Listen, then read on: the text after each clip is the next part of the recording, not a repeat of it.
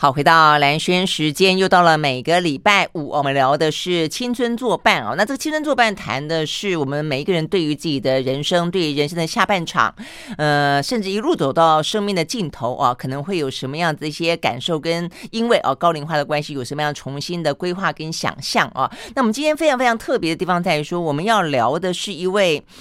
他的生命已经走到尽头了哦，他事实上已经不在人世间啊的一位人物哦。那我觉得这个人物非常非常值得大家来聊，呃，去认识他。是或许你已经本来就认识他。如果说你喜欢观察鸟类，如果你喜欢看他的鸟类的木刻画的话呢，你对何华仁这个名字应该会相当的熟悉。但是呢，他在去年底十二月份的时候，因为脑癌的关系啊，他过世了。那呃，在今年三月份的时候啊，呃，也因为跟呃谁几个呃。出版界的好朋友沈云聪啦，哦，这个傅月安啦，聊天聊到说呢，扫叶哦正在呢整理何华仁老师哦他的一些相关的作品哦重新进行出版，那才知道说呢，原来在他离开人世之前，他已经把他的一些呢相关创作的作品。要怎么样子做呈现？怎么样子跟人世间告别？他已经自己有一个非常呃完整的哦，非常精密的一些计划。我觉得感动的地方在于说，除了他整理他的。作品啊，他面对人生的从容态度，包括他面对病魔，他这个呃，一些很坚毅的呃这样的一个嗯性格啊，不被打倒的啊，不管是豁达也好，不管是坚毅也好，我觉得都非常的呃让人动容啊。那我们今天呢，特别邀请到的就在这他出版的已经出版了三月份出版的这三本合集啊，他的木刻画里头啊，每一本前面呢呃都替他写了序啊，也是大家非常熟悉的，他也是荷华人的非常非常。好的朋友一起去赏鸟的哦，这个台湾非常知名的赏鸟的作家哦，他现在是中央社的董事长呃刘克湘，我们到呃这个线上啊这个视讯的连线而来一起聊聊他这位好朋友何华人，呃这个刘克湘老师早早，哎早蓝轩早大家早。对啊，呃，我觉得这是一个蛮蛮特别的，嗯，虽然说有点感慨，但是我又觉得很感动啊。那因为我自己也觉得非常的呃荣幸呢，是因为刘克湘跟何华仁过去跟我们一起都是在自立是老同事哦，只那时候他们是前辈了啊。那但是都是非常的嗯，在台湾啊，这不管是文学创作上、艺术创作上都有非常呃深刻的足迹。那我想，嗯，我想我刚才特别问了一下克襄老师哦，就是说事实上在何华仁离开人世前。你是跟他还算是有比较呃密切的接触的人嘛，对不对？对，呃，大概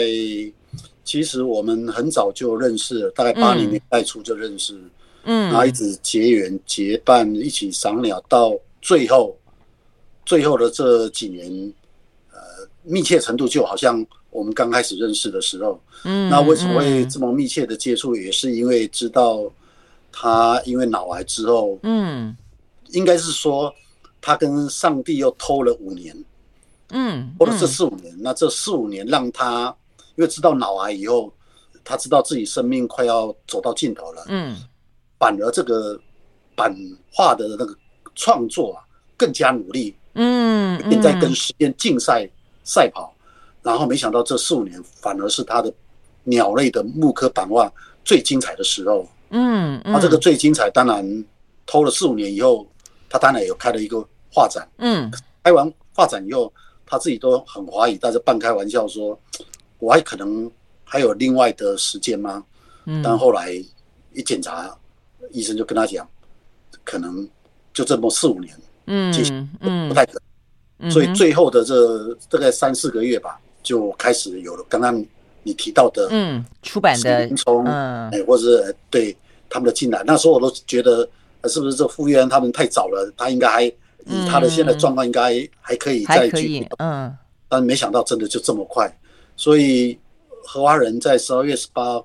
过世之后，这个三本书的出版，其实他是没有看到的。嗯。可是他等于是预录了他的出版计划，在十二月十八号之前，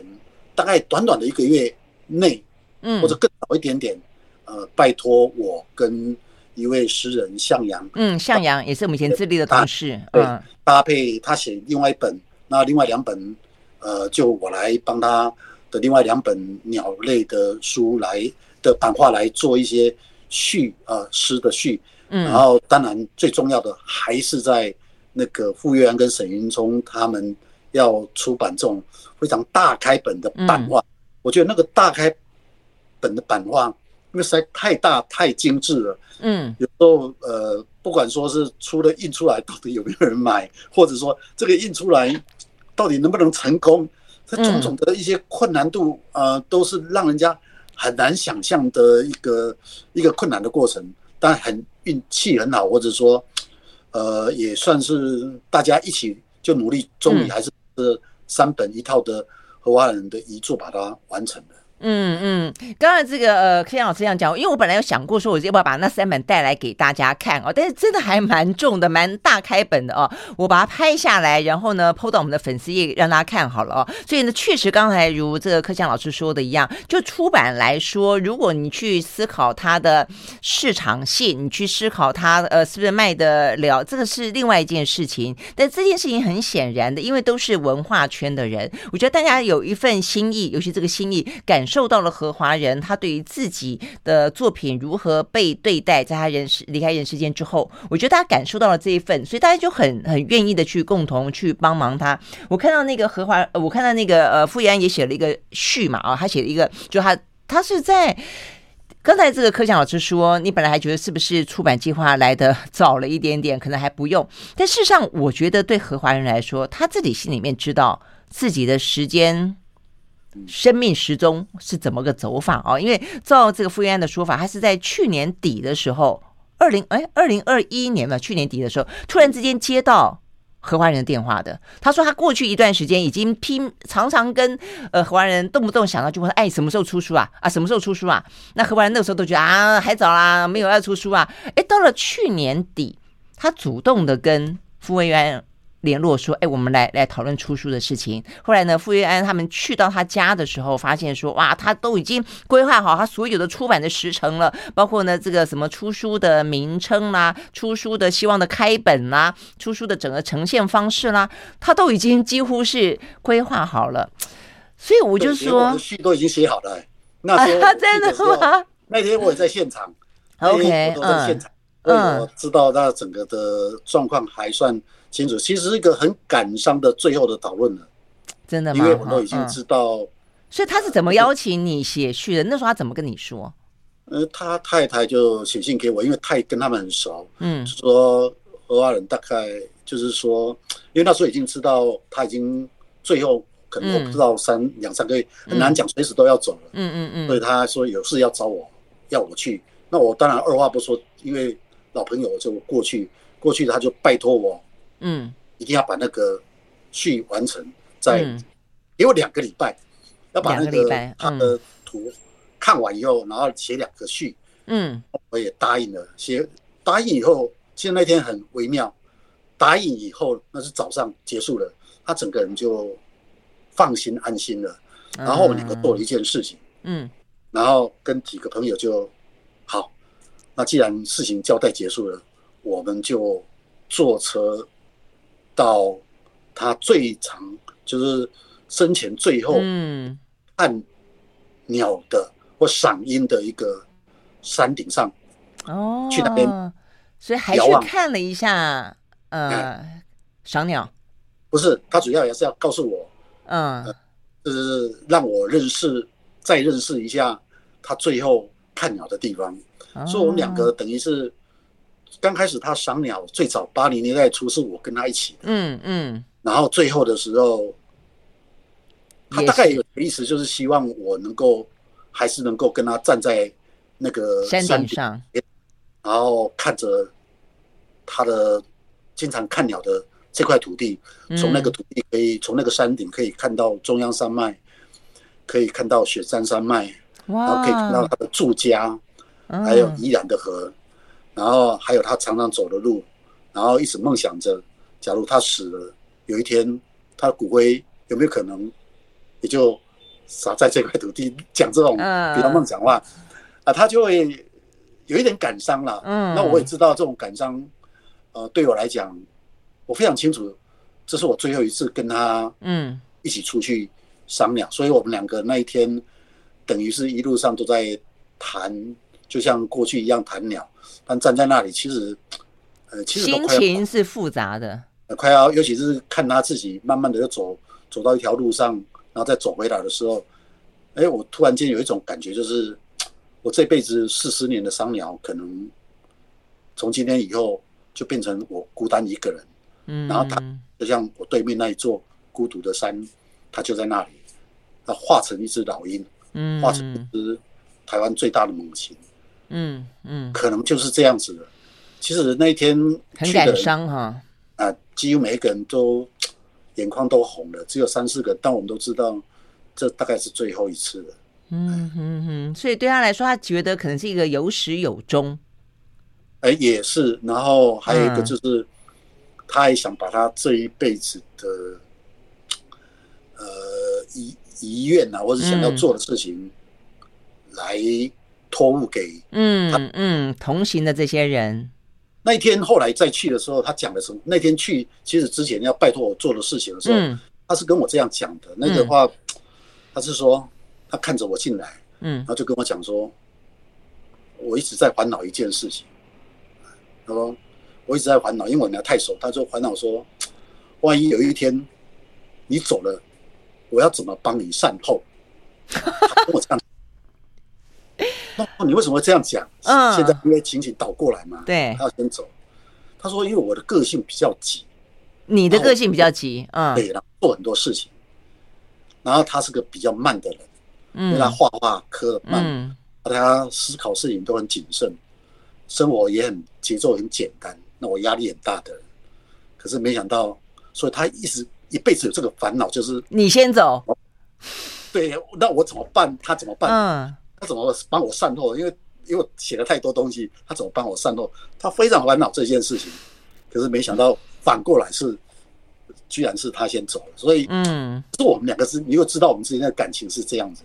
嗯，所以那天其实那天在那个山顶上，最后交代完他要出版的这些都交代完，要去印刷之前，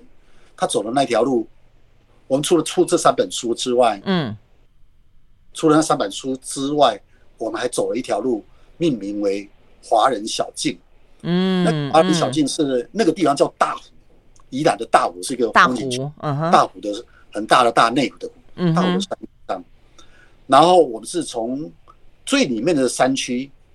啊，有一个地方啊叫做双连皮。嗯哼，我们听过那个有一个地方叫福山植物园嘛？有，嗯，啊，宜兰有福山植物园，大家常常去旅行，去看那些。动物很亲近的地方。对那福山植物园的前面，大概两三公里，呃，更早前面大概十公里的地方，有一个皮啊，非常有名，嗯哼哼高山的湖泊叫双连皮。哦，那个我想很多人也知道。嗯，那双连皮是我跟他年轻的时候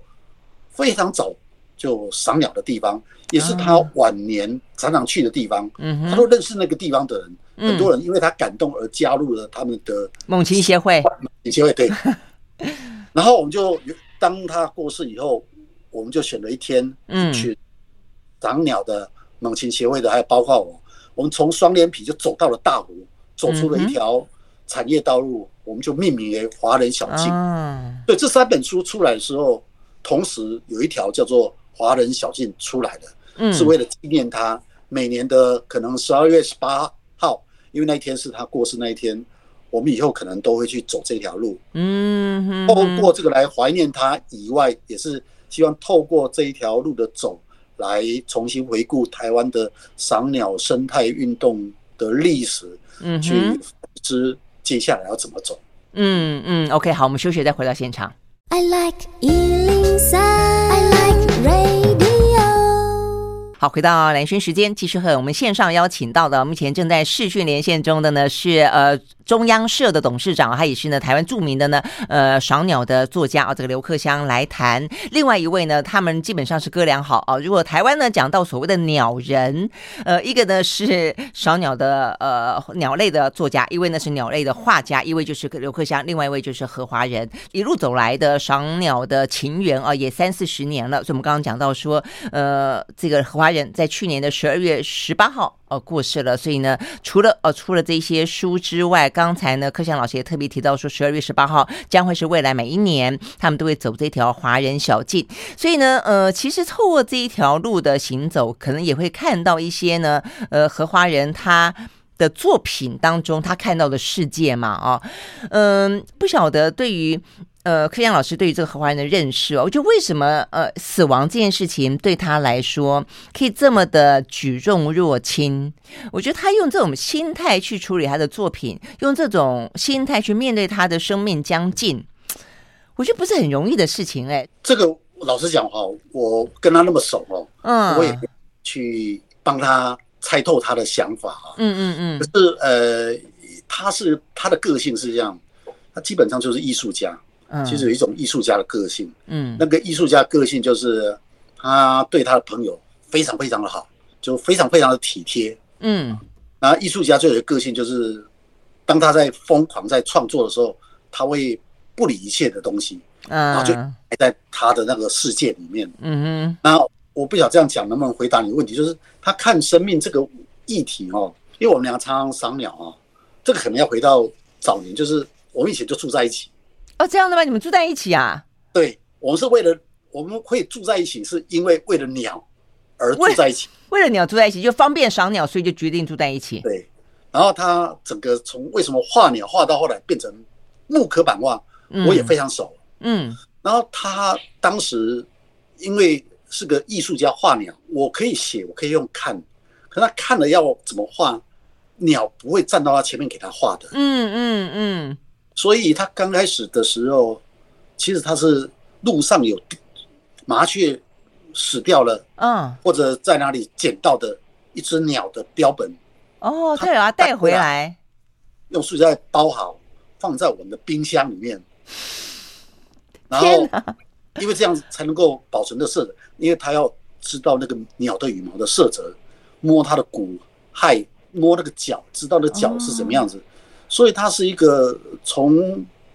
我那个年代啊，大概年轻的时候就对动物的死，他会用一种艺术家的角度去看。要知道画鸟不是画一只鸟，你看到的鸟。你这样讲，我想到达文西。达文西以前在那个时代里面，他经常会人家死了以后，他去偷偷到人家的什么殡仪馆什么地方去，把尸体偷出来解剖，然后想要去研究那个骨骼跟比例。嗯、这我不知道，对，当时他有没有这样？我只知道他，我们冰箱里面有不少的尸体，就鸟的尸体，嗯、呃，青蛙啦，呃，昆虫啦，但主要还是鸟了哈。那哇，那你这样的跟食物混在一起，打开冰箱不是很惊悚吗？啊，还好，我里面 除了牛奶以外什么都没有，因为我们都不煮饭的，我们对，就是放在这些东西。哇，天天啊，这个年少轻狂是这样子的度过爱鸟的日子，嗯，对，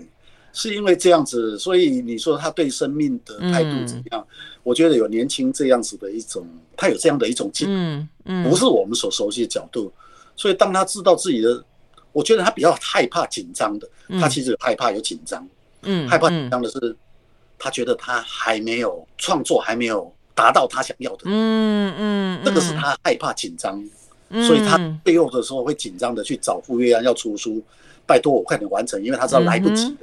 本来这个序是他自己要写，他去编故事，他最适合的，但他已经来不及了，因为当他开完刀的时候，那最后的那五年偷来的时光里面，其实他是没办法。很仔细的，像我们很有脉络的去思考一件事情，回答一件事情，或者是写任何文字，他整个脑筋里面只有一个东西，就是拿着雕刻刀慢慢的雕刻画图，这样子的拼出最后的图来。我记得他最后五年的第五第一年，就是开刀的时候，他不晓得能不能活下来。开完刀的时候，其实他的反射动作很慢的。嗯，画画的右手不能画。所以一醒来第一件事情，就把不曾经用左手画画的左手，嗯，去拿一支笔来，想要练习。对，他就开始画，哦，画圆，画，但是他在画的时候就已经在画一个东西了，就是他已经有知道他自己要做，嗯，他画一个东西，就是这三本书里面一本比较可爱的那一本。哦，我知道，他已经在开始画画自己了。画，他用小大表示自己，他画简单的图案开始在画，可是这样画画，左手画到很熟的时候，右手又又开始也慢慢恢复了，右手也能恢复了。那右手可以恢复恢复到一个阶段的时候，他整个人就知道，这是他最后的冲刺，要用一百公刺去抢，抢出他能完成多少就完成多少。没想到这一个冲刺就不得了，嗯，然后完成的我们目前看到了第二本、第三本这种大幅的史诗型的这种雕刻。嗯，我为什么敢说史诗型？用这样的字眼，这么重的字眼，是因为我们放眼整个亚洲哦，我我其他世界我不懂，亚洲连日本这么厉害的画鸟这么厉害的国家画，嗯，外省的雕刻也那么厉害的，都没有这样专门的鸟木科的人。嗯嗯，河华人几乎是第一个木科版画鸟类来讲，它应该是最精彩的。嗯，他的东西，我个人认为是台湾的一个骄傲。嗯嗯，真的是，所以我们待会儿呢就要来聊聊这个河华人他的创作。就是刚才柯柯翔老师说，二零一七年开始他的整个创作大爆发，过程当中有他的急切在里面，但是他后来有一次突然之间觉得自己是不是太急了哦，所以他在受访的时候曾经讲到过，说他本来呃有想过说，当你知道没有明天的时候，你今天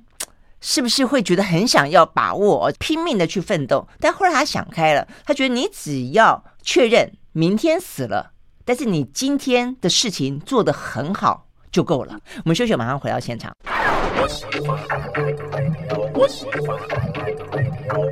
好，回到蓝轩时间，继续和线上我们邀请到的是中央社的董事长，他也是呢台湾非常知名的呢赏鸟的作家啊，这个刘克襄来聊天。我们谈的呢是另外一位啊，这个算是提前告别人世间啊，算是呢这个刘克襄的非常好的朋友啊，他是赏鸟的画家。我们刚谈到在台湾呃无人出其右啊，甚至在亚洲的话呢，可能也看不到那么精彩的木刻的专门画鸟类的这个木刻的画家河华人啊。那我刚才试着把我这个手机 这样子，大家可能看。比较清楚了啦，这个就是我们刚刚讲到的小肖，呃，这个脸像不像一颗心啊？呃，这就是刚才呢，柯翔老师说，呃，荷花人在刚刚动完手术之后啊，他很急着的拿起左手来，想要万一右手不能画的时候，左手能够捕捉出什么东西来啊？他画出来，哎，就后来发现呢，画着画着，他过去画的是这样子的啦，这个是画黄鱼鸮，黄鱼鸮是不是啊？你看，这种台湾最大的猫头鹰。啊，你看他这个过去画的时候那种气势啊，跟他那个整个的视野之开阔，我觉得那种呃震撼度就很像这个柯翔老师说的，亚洲可能很少看到这样的一个作品。但是后来我们刚刚就讲到说，到了他生命的末期，他发展出另外一个是比较属于可爱的。朴拙的，带有点童稚的感觉哦。那想要给小朋友去看的，就是那个花见小肖，所以各有不同的风味哦，各有不同的风格。OK，所以我们刚刚讲到这些画，这些画，你刚刚讲他是透过去搜集他们的标本去去画来的，但是后来的话呢，有这些转变，是后来才转变的吗？是因为病的关系吗？对，他其实啊，刚开始是因为我们两个人。当时你知道三四十年台湾这个生态知识启蒙，几乎没有什么图鉴可以参考。你先去赏鸟嘛，对不对？是你对，我们两个几乎是最早的先锋。嗯，然后我是骑摩托车，摩托车我载着他。嗯嗯，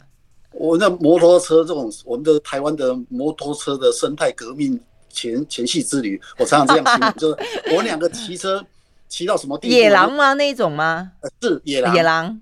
野狼一二五，对，刚刚说我们的野狼之旅，就是我们两个住在一起。我早上起来，我说走了，啊，他就坐我后面，我这样骑的。是啊，那他做我的小老弟啦。那时候还不会赏鸟，我们骑到那个关渡的时候，要看鸟的时候，我是说你下去赶鸟让我看，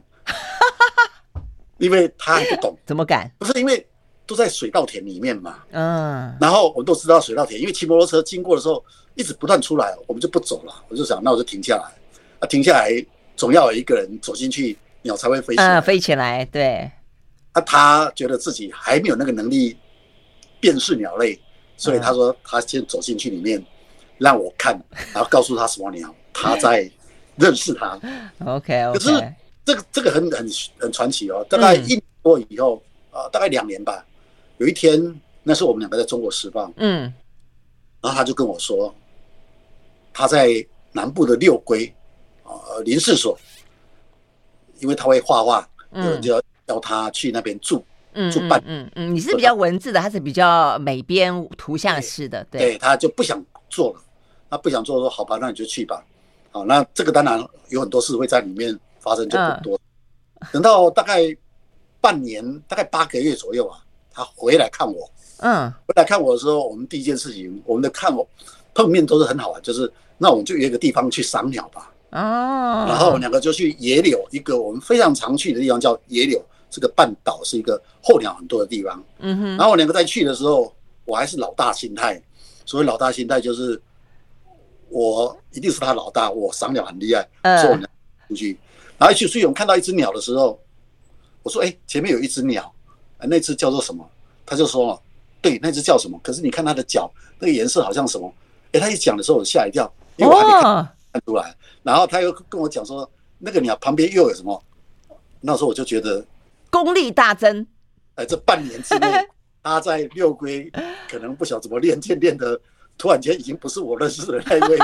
小老弟了，通通练功，通通练功。我俩在遇到第二，从那天开始哦，也不是那一天那一趟旅行到第二只鸟遇到的时候，我就跟他讲：“你等一下，我去前面帮你赶鸟，听到听到一样，让你来辨认。”从此以后，他变成我的赏鸟老师。我的意思是说，他会版画画得那么精彩。其实非常非常多的我认识的很厉害的赏鸟人啊，我算还算不错，比我更厉害的人都非常佩服他。嗯，他的眼睛好到他自己都半开玩笑说，当医生知道他剩下最后那几年的时候，曾经有那医生跟他也很熟，就跟他说。你如果要遗体捐赠，那个眼球可不可以供我们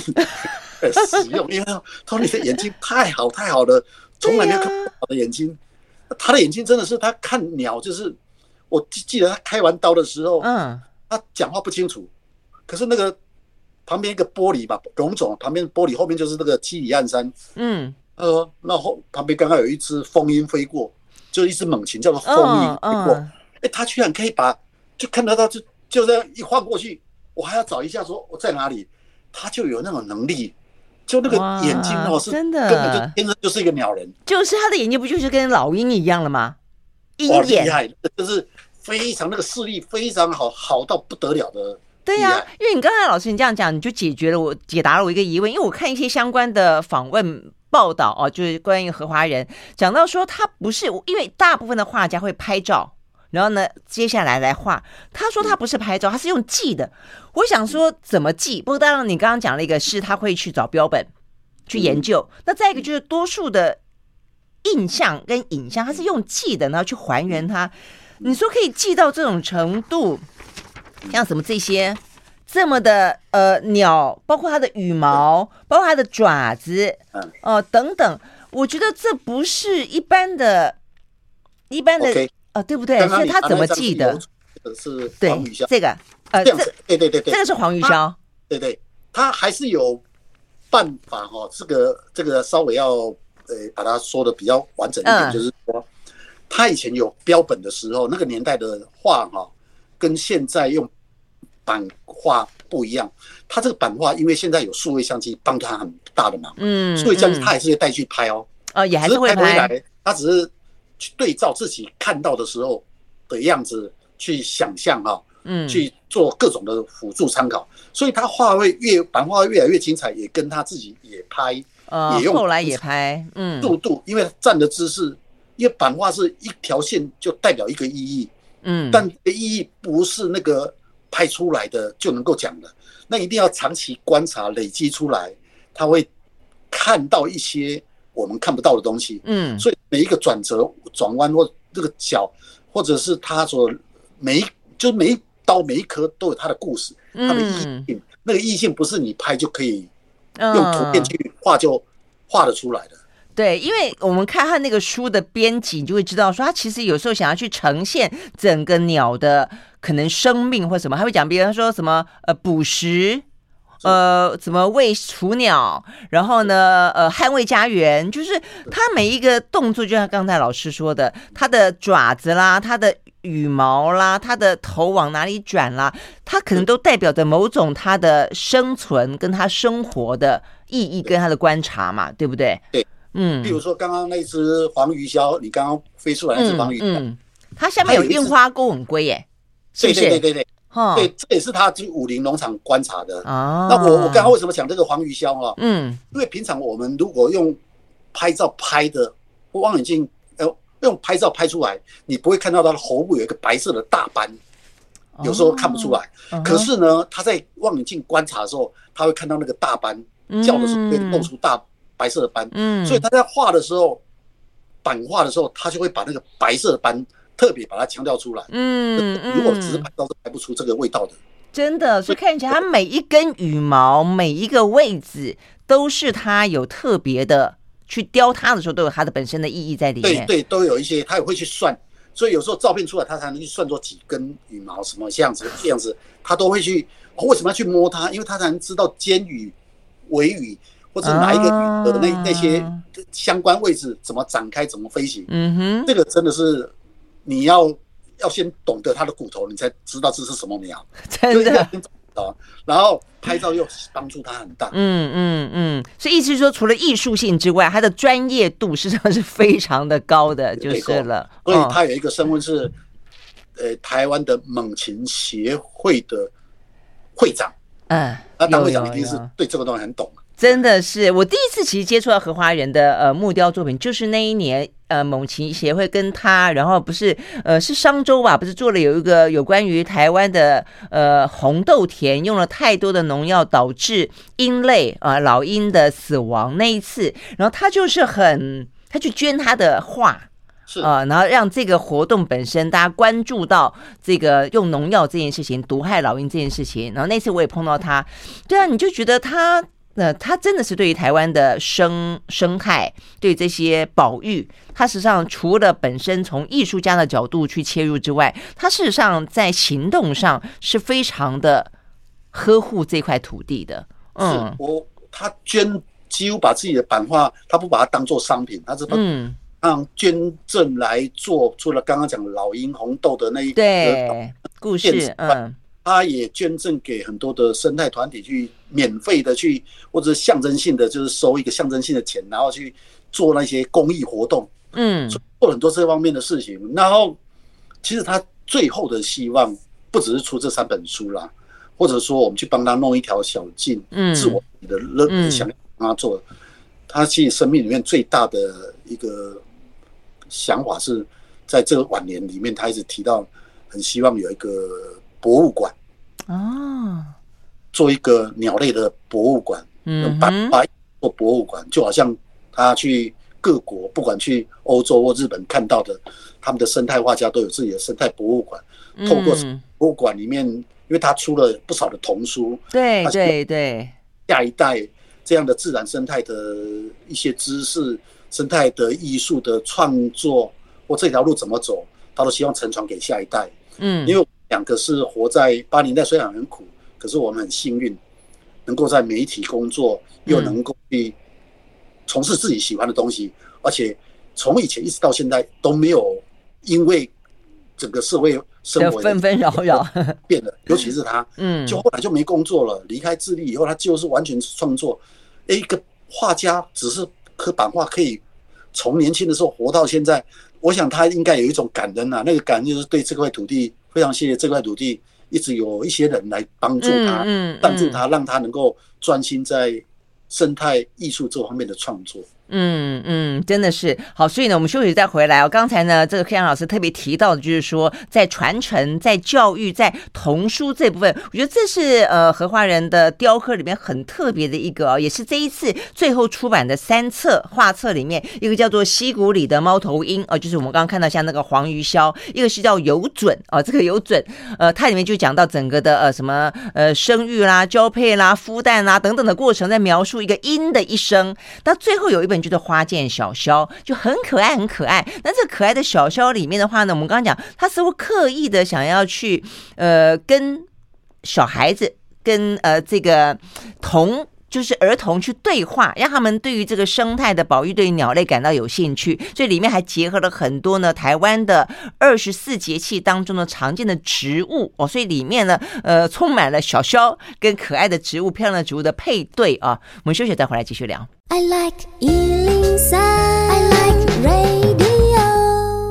好，回到蓝轩时间，继续和现场邀请到的这个台湾非常知名的呃赏鸟的鸟类的作家啊，这个刘克襄来谈。呃台湾非常知名的，而且呢他非常的感人，不管是面对生命啊，对于呃鸟类的观赏，对于呃生态的保育都非常尽心的何华人啊，他的故事，就当一个人的生命走到临终的时候，我我觉得其实他，我相信他可以给很大家很多的力量啦啊，因为我觉得每一个人都会，尤其当你到了一些呃过了人生的中场之后，哦，就中间，比方说五十岁之后，你会想到你要怎么跟这个人世间告别，然后你会想到说你想要留下什么。那每一个人都会每一个人很复杂的想法，而且搞不好每一年换一次哈，就是你总会在中间试着去摸索，试着去感受。但是我觉得何华仁是一个非常，他有一个属于他自己的告别的方式，呃，试着去洒脱，然后带有一些急切。那这个急切的话呢，是希望还留下什么，而且是希望呃还能够交代一些事情，在他过世之后还能够透过他的好朋友让事情继续发生。所以呢，像是刘克襄就被他交付了一些任务啊，这个听起来。嗯、你肩膀上也还是有些责任的啦，哦，包括了华人小径之外，可能也还包括了这个博物馆等等等啊，所以我就说，其实花县小肖里头，我觉得是一个诶很可爱的呈现啊。那里面的话，你会发现它也不是只有随着节气画一些常见的花，什么呃，一只可爱的小肖搭配一个樱花，一只可爱的小肖搭配一个杜鹃花，它会去画咸丰草，它会去画水葭冬。就是说很台湾本土这些植物哦，所以你会知道他想要让呃我们的下一代去认识我们这个环境，他的愿望其实台湾讲还蛮多的哈，有待你们帮他去完成。可能是因为我们在整个成长过程里面，嗯、到一个阶段的时候，都会有带小孩子出来，呃，看鸟，看鸟，然后跟这块土地对话。嗯，嗯，然后在八零年代。我二十六岁，他二十五岁，这样的一个阶段里面，我们要拿到一个鸟类的图鉴很困难。嗯嗯，然后会去对照当时的日本，他们的小孩子可能十八岁、十九岁就已经可以拥有这种书写自然的能力、绘画的能力。然后我俩就很哀怨，曾经讲过，我就跟他讲，如果我们两个是生在日本，我们两个今天二十五、二十六岁。已经都是卓然成家的艺术大师，赏鸟的 都已经很厉害。嗯，可是我错了时代，生错了环境，啊，他也认同。嗯，也许也可以更好。可是后来再走个十年，想法就不一样了。嗯，我们可以虽然我们这样也要感谢这块土地，让我们有这样的一种感慨之外，希望下一代能够更早、更小的年纪就对这块土地。的自然环境有更好的互动，那这个责任就是因为我们是最早的，算是开路者，嗯，算开路者。虽然有成长失败，但这些经验都要快点留给下一代，让他们更能够走出一个更好的、更成熟的一些对这块土地更好的一种方式的内容。所以应该大概是有这样子的一个成长吧。所以也因为，可是他没想到他早走了，可是。没关系啊，这个我们还是一下一步一步来啦。希望他希望的愿望，我们能够在未来能够帮他完成。嗯嗯嗯，真的是 OK 好，所以我相信了这个六十四岁的何华人啊，虽然离开了，但他现在可能就像是他喜欢的老鹰一样，在台湾的上空飞翔